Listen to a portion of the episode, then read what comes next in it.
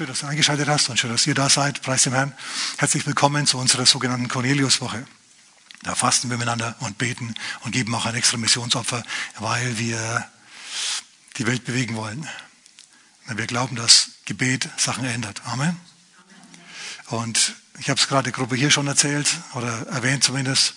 Ich bin davon überzeugt, dass wenn wir hier nicht den Herrn anflehen und der Herr beginnt zu, verstärkt zu wirken in unserer, in unserer Mitte, dann ist unsere westliche Zivilisation ähm, kaputt.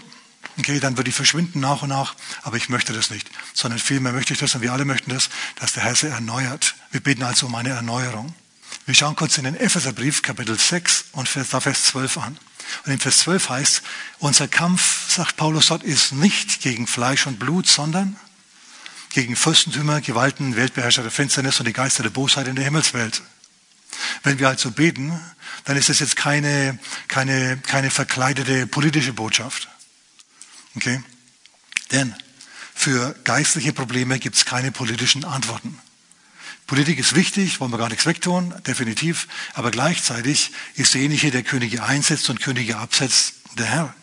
Und wenn wir da also eine Veränderung herbeiführen wollen in irgendeiner Form, dann äh, machen wir das nicht so, dass wir eine Partei gründen und dann wir protestieren, sagen und die Straße entlang marschieren, sondern wir gehen direkt in den, zum Herrn ins goldene Jerusalem, ja, im Himmel und marschieren dort auf und ab und bringen unsere Anliegen vor dem Herrn im Gebet. Amen.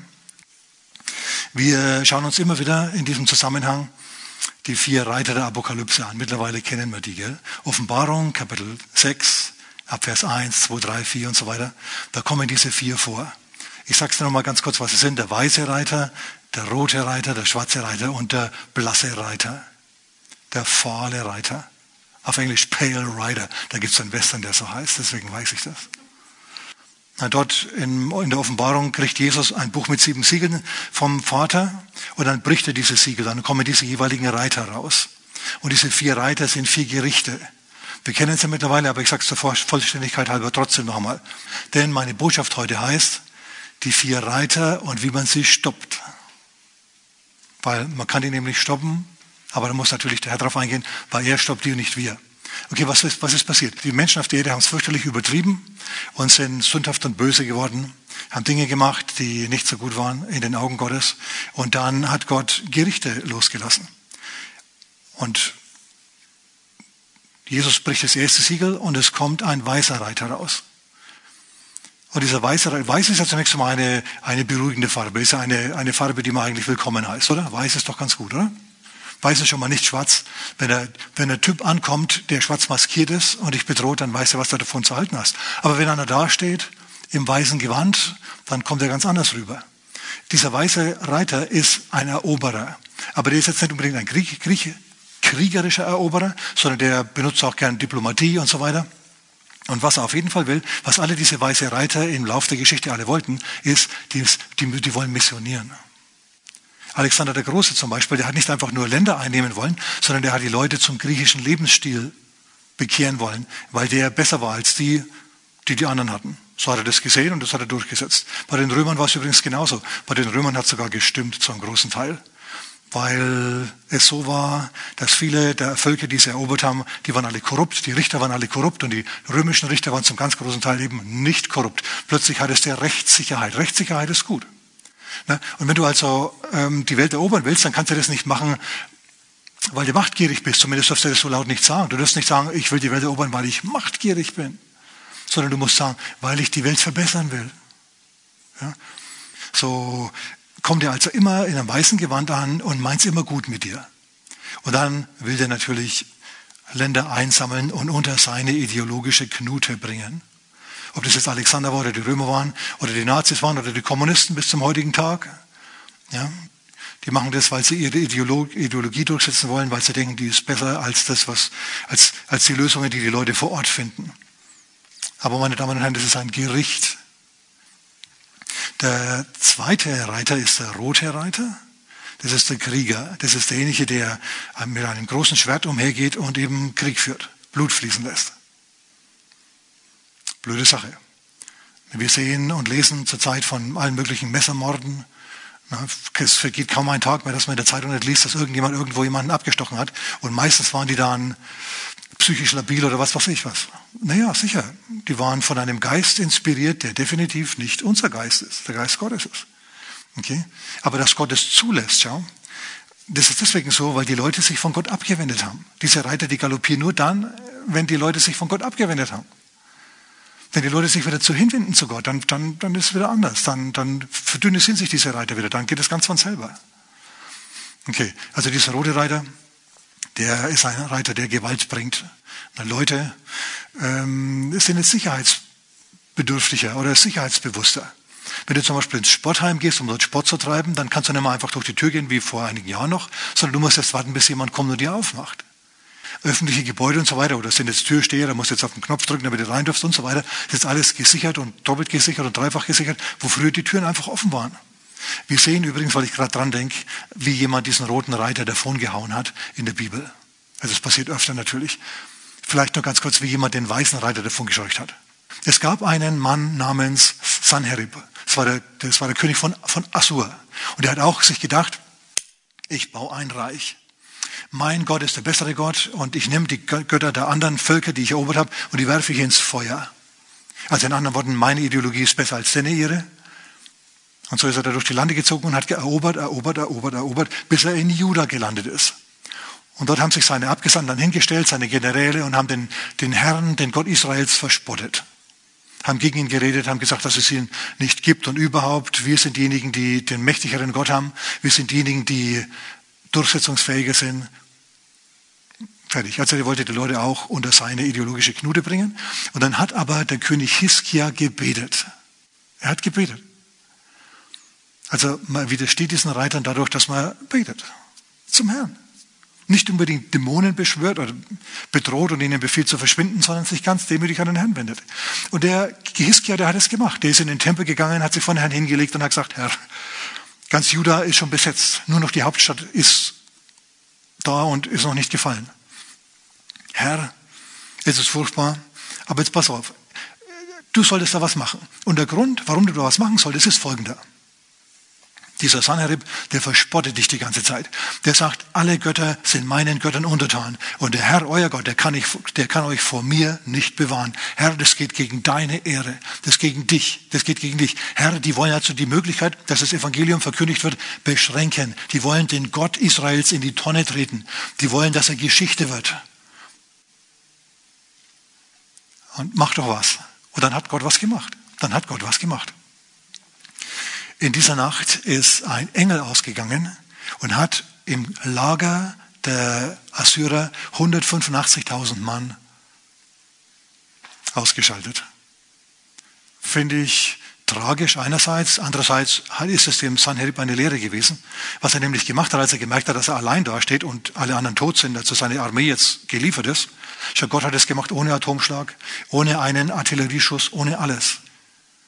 Was da wahrscheinlich passiert ist, ist das, dass er eine Pest gegangen ist und wieder gegangen ist. Und dann waren sie tot. Ist in Armeen öfter mal passiert. Dass sie losmarschiert sind, dann kam die Pest und es kam keiner mehr an. Der Krieg war vorbei, weil die Armee tot war. Solche Sachen gab es damals und das ist da scheinbar auch passiert. Was macht Sanherib? Er geht so schnell wie möglich wieder heim. Der Herr hat sich erhören lassen, als man zu ihm gesagt hat, Herr, das geht gegen eine Ehre. Da ist jemand, der die Verkündigung ausschalten will, der, der, der den, die Anbetung Gottes ausschalten will, der sie abschaffen will. Wir können genauso beten. Wir können sagen, Herr, da gibt es Bestrebungen, ähm, den Christen alle möglichen Schwierigkeiten zu machen und, und äh, diese Meinungen niedrig zu halten, dass sie nicht mehr sagen, was ihre Lehren wirklich sind, dass sie nicht mehr biblisch predigen dürfen, dass man bestimmte Glaubensaussagen jetzt unter Strafe stellt sozusagen. Wir müssen sie trotzdem predigen, die Wahrheiten, die in der Bibel stehen. Ob sie beliebt sind oder nicht, ist euch das bewusst.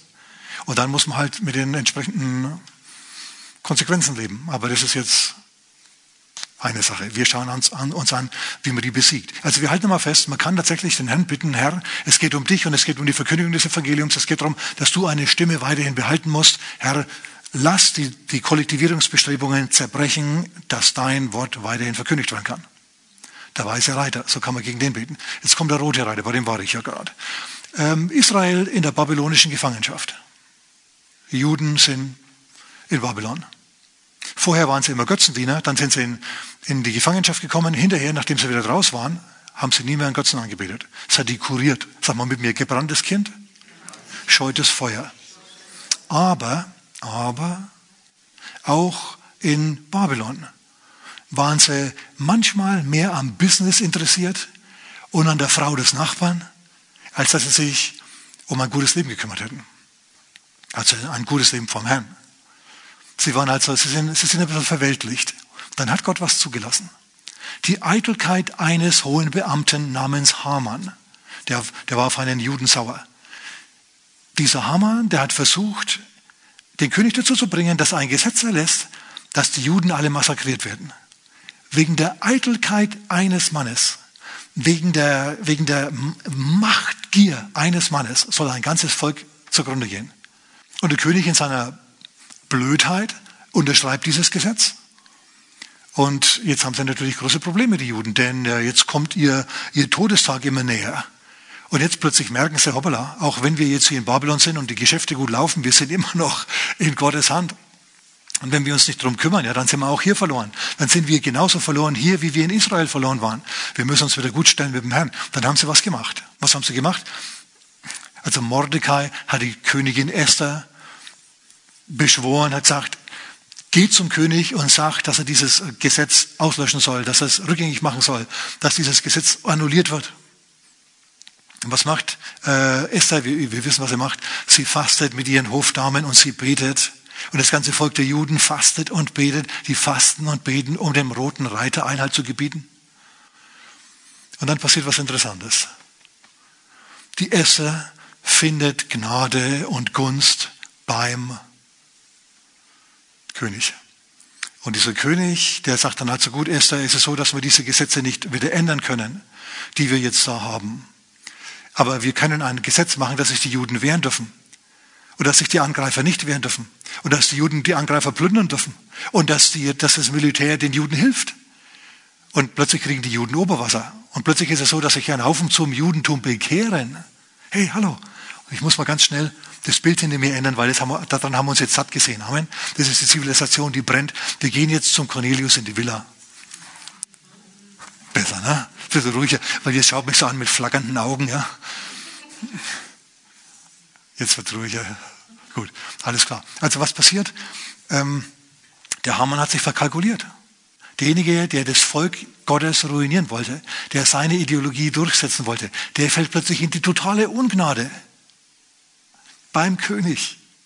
Und statt dass die Juden baumeln an den Bäumen, wird der hingerichtet. Also es ist bedauerlich immer, wenn ein Mensch stirbt, aber da hat es den Richtigen getroffen. So, man kann also dafür beten, ja? wenn solche Sachen passieren, wenn der Rote Reiter versucht, das Land zu schädigen, dass man dann hergeht und eben entsprechend betet. Fastet und betet, dass der wieder gehen muss.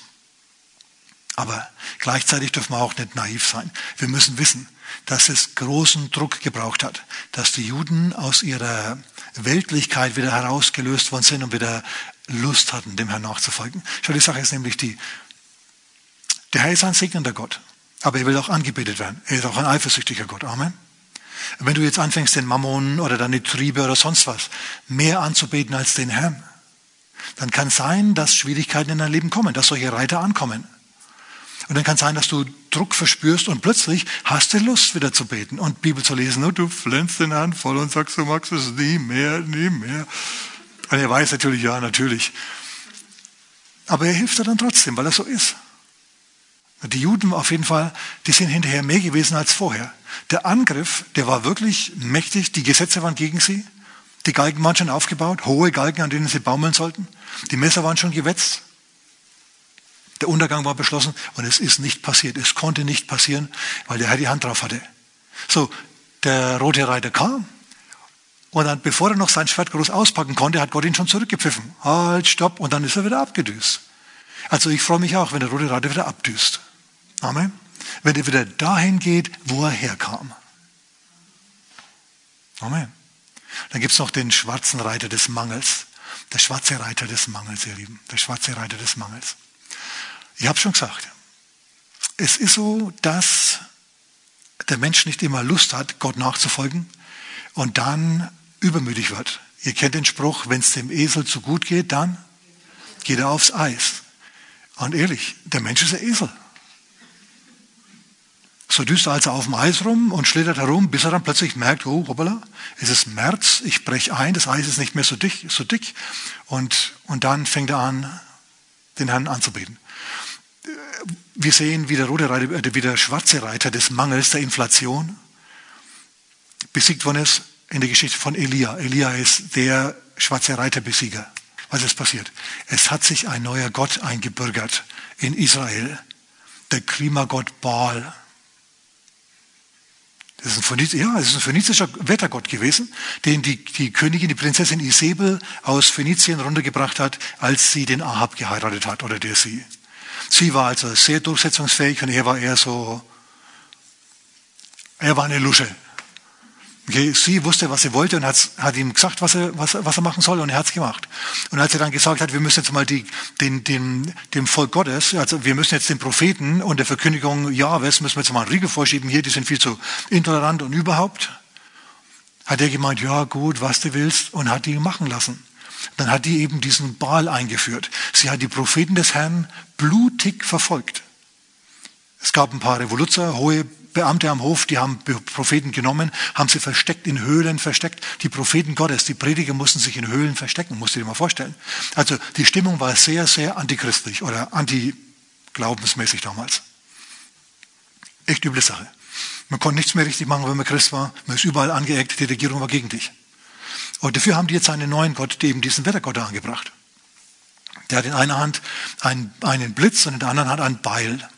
Wenn du schon mal ein Bild vom Beil gesehen hast dass er einen Blitz in der Hand hat, bedeutet, er ist der Herr über den Himmel. Blitz, ihr wisst schon. Und das Beil ist, er ist der Herr über die Erde, weil mit dem Beil haust du die Bäume um und so weiter. Oder spaltest die Steine und so. Also er ist der Herr über Himmel und Erde erstens. Und er ist dafür zuständig, dass Regen fällt, dass fruchtbar, dass, dass, dass die Menschen und das Vieh und das Land fruchtbar ist.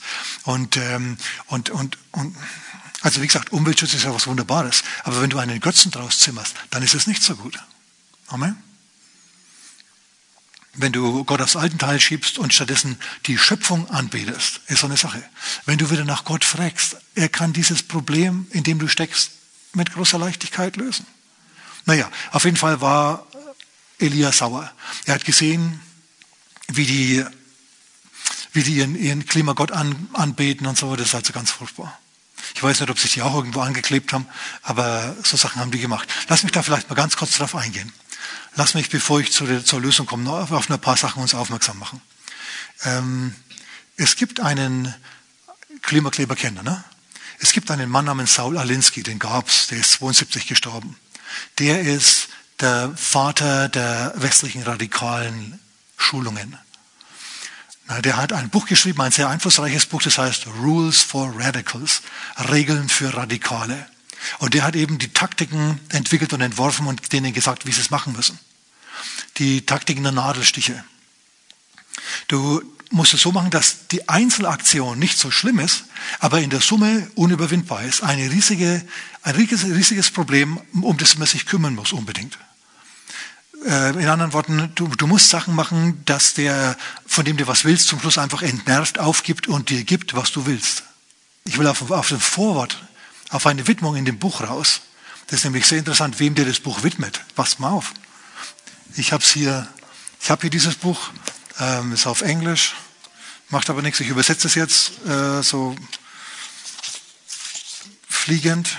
Der sagt, damit wir auch, äh, damit wir es nicht vergessen, so über die Schulter zu blicken und anerkennend zu nicken, und zwar dem allerersten Radikalen überhaupt zu, zu nicken.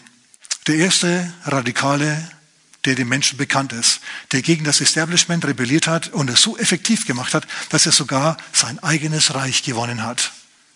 Luzifer. Finde ich interessant. Der widmet sein Buch dem Teufel. Aber lassen wir wieder zurückgehen zu unserem Elia.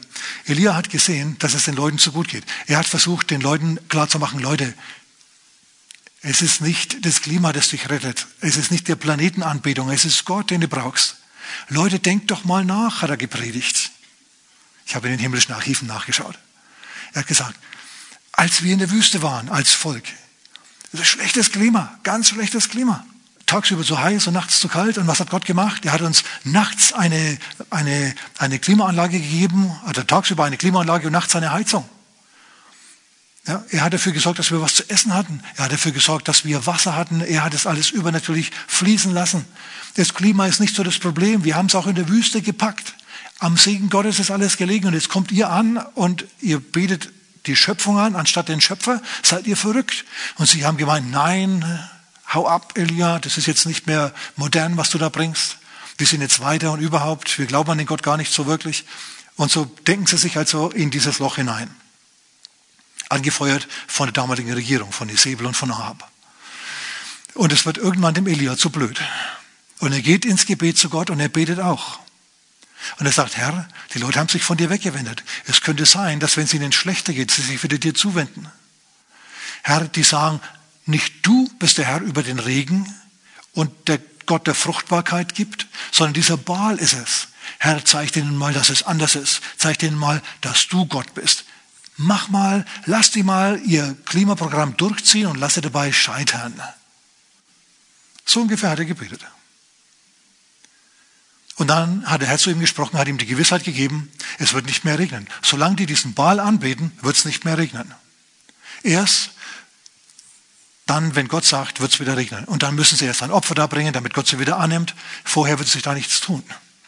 Und so stellt sich also Elia, kühn wie er ist, vor den König hin und sagt, es wird nicht mehr regnen, bis ich sage. Auf Wiederschauen. Alle lachen dröhnend und Elia ist weg.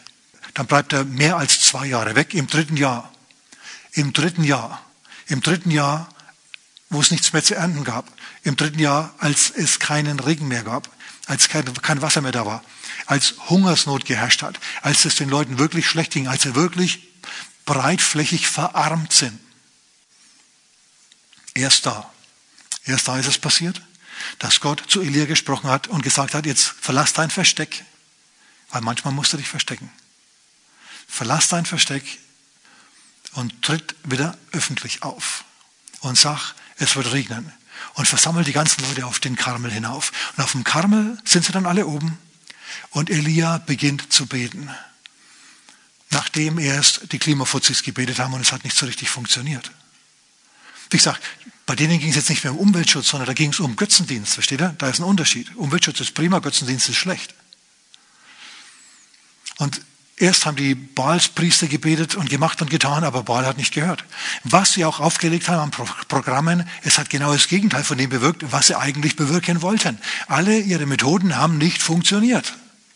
Und dann sagt Elia, jetzt lasst mich mal ran. Und er betet und er evangelisiert predigt das Wort Gottes mit Zeichen und Wundern und mächtigen Taten.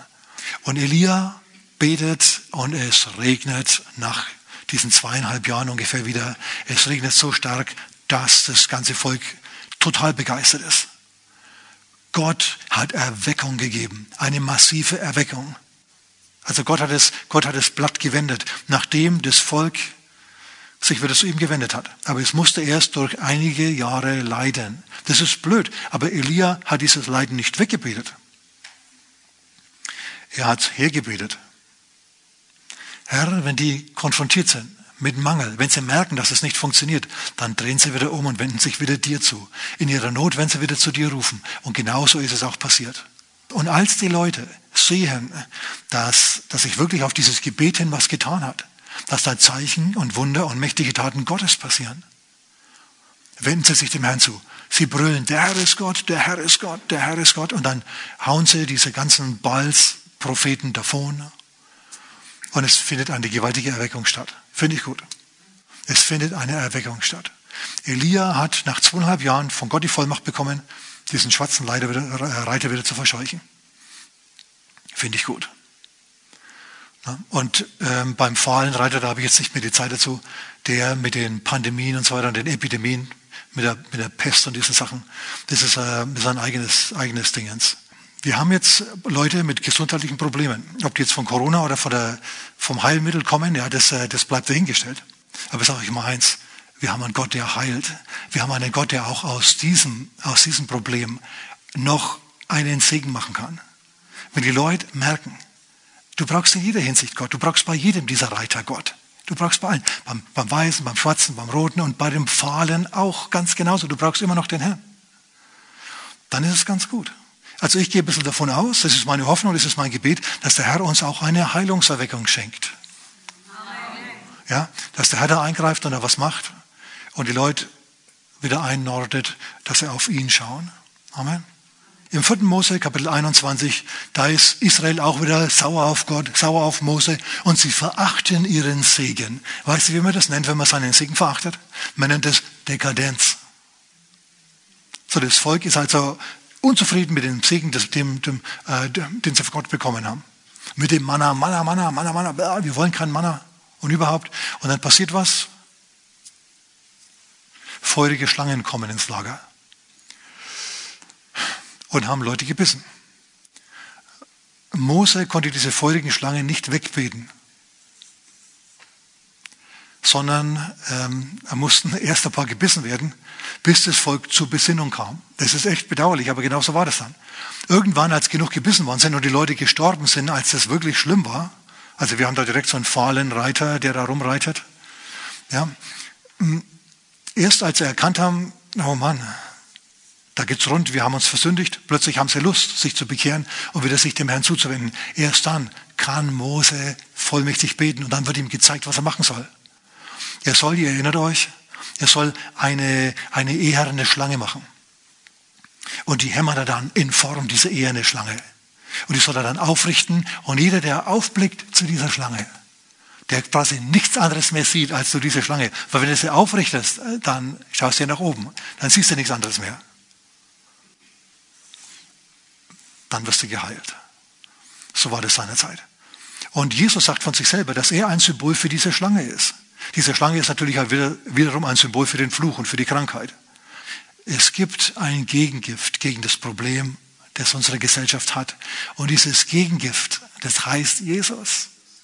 Ja, das ist es. Und wenn du an deiner Situation leidest zurzeit und vielleicht krank bist oder massive Probleme hast mit deinen Finanzen, weil Energie und alles Mögliche so teuer geworden ist. Und vielleicht fühlst du dich auch nicht mehr sicher auf den Straßen. Die Sache ist, es gibt jemanden, der da die Hand drauf hat und der dir helfen kann, der dir Ruhe und Frieden geben kann.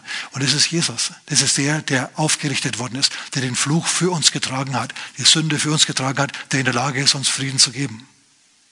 Na, und ich ermutige dich, dass du ihn einlässt in dein Leben. Lass uns alle miteinander beten. Wenn du das möchtest, bete einfach mit. Sag mit mir, Herr Jesus, Komm in mein Leben. Vergib mir meine Sünden und mach mich neu. Amen. Das sind schon mal die ersten Schritte. Amen. Gottes Segen.